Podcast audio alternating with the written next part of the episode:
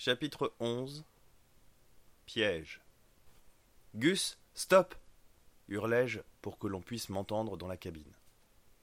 Le transport stoppa brusquement quelques secondes après mon cri. Nous roulions depuis plusieurs minutes à bonne vitesse sur la freeway. Les véhicules en panne avaient été poussés sur le côté comme si l'on avait fait le ménage avec un tractopelle, ce qui était plus que probable vu les dégâts sur les carrosseries des voitures. Il était encore possible de détailler les corps qui se décomposaient à l'intérieur des habitacles soudés par la poussée de la machine. Les zombies étaient visiblement trop bêtes pour ouvrir les vitres et le soleil avait fait cuire ce qui restait d'eux dans les carlingles compressés. Devant nous s'élevait un immense amas de véhicules brisés, comme s'ils avaient été portés là à dessein.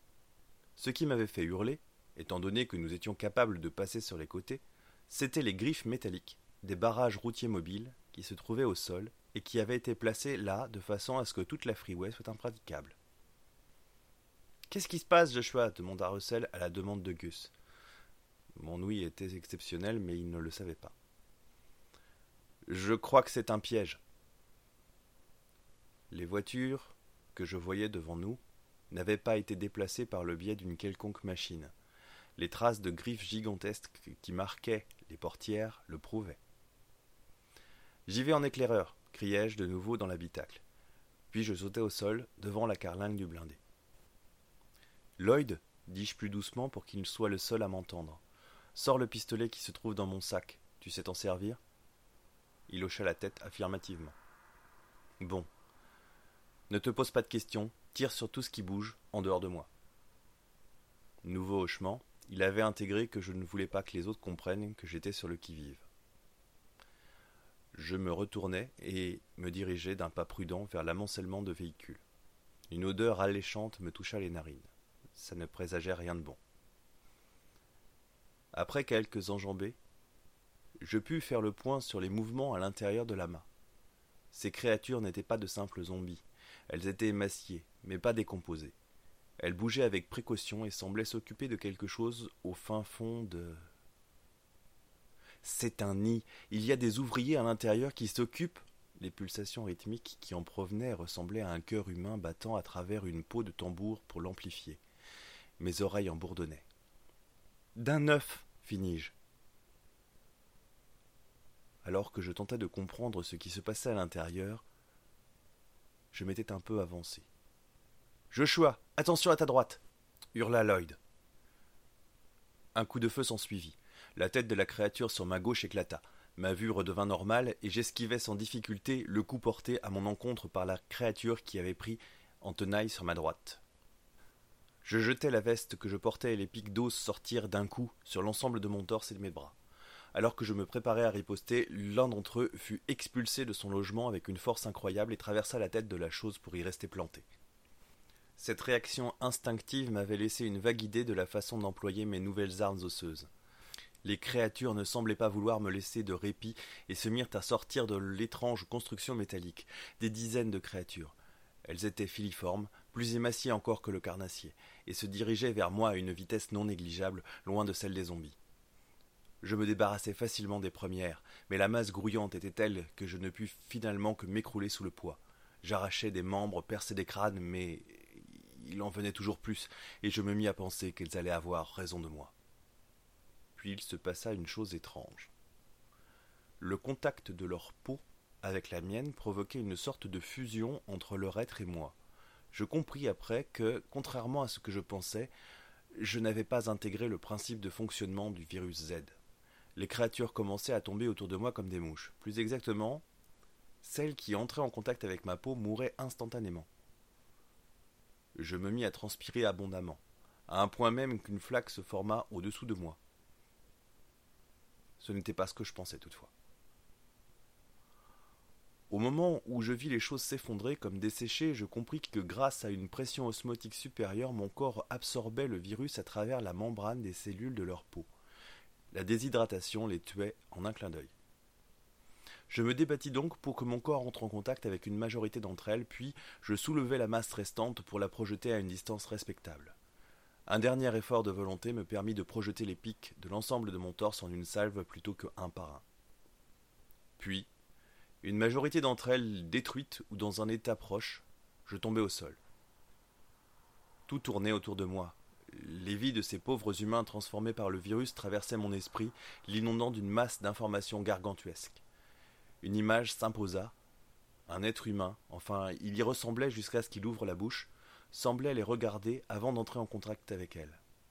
Le sourire qu'il affichait alors semblait exprimer une puissante jouissance. Ses dents étaient pointues et beaucoup trop longues et nombreuses.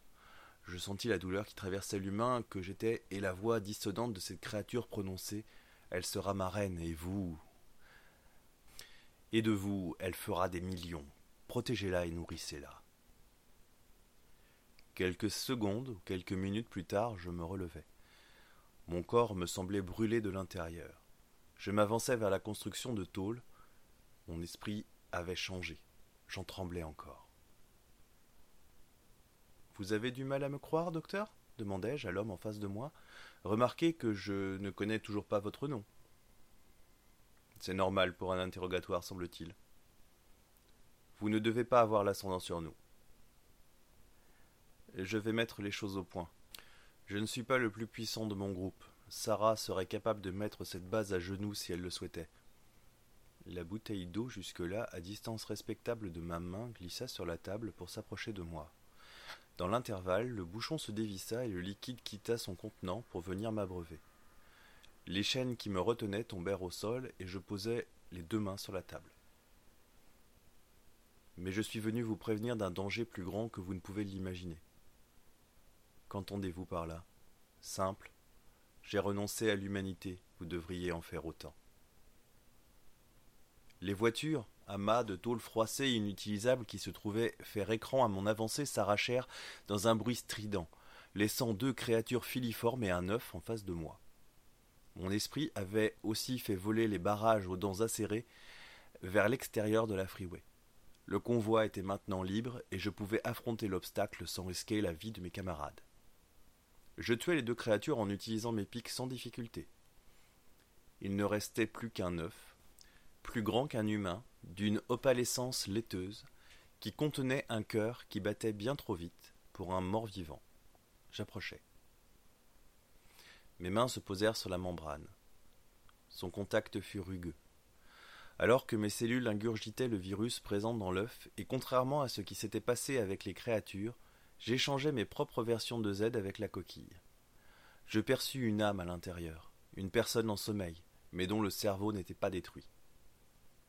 Non, papa, il n'est pas l'heure. Encore quelques minutes. J'irai au lycée, mais laisse-moi dormir encore un peu.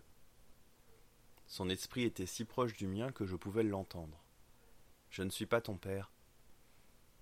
Laissez-moi encore un peu de temps, je ne suis pas prête, s'il vous plaît, maître. Je ne suis pas ton maître non plus. Qui es-tu alors? Je suis Joshua, juste Joshua et il semble que nous nous soyons croisés grâce au destin, ou à un truc dans ce genre, une probabilité peut-être, une coïncidence. Depuis que j'ai rencontré le maître, je ne crois plus aux coïncidences. Tu as raison. Laisse-moi t'aider, mais il va falloir faire un effort. Je peux te sortir de ta coquille, pas de tes rêves. Comment te nommes-tu? Jézabel, mais tout le monde m'appelle Bella. Comme dans Twilight? Vraiment? La coquille de l'œuf explosa en millions de gouttelettes, comportant le virus inactivé. J'avais enfin compris que chaque créature que je touchais était convertie ou détruite par Z carré, ma version personnelle. Je me sens étrange. Qui es-tu, Joshua? Pour pouvoir lui tenir tête. De qui parles-tu? Un hurlement vibra dans le lointain alors que je portais le corps de la fille qui se trouvait à l'intérieur de l'œuf, il maugréait des insultes et des menaces de mort. Je sautai sur le blindé. Gus, la voie est libre. Nous avons une passagère de plus et des ennuis en perspective.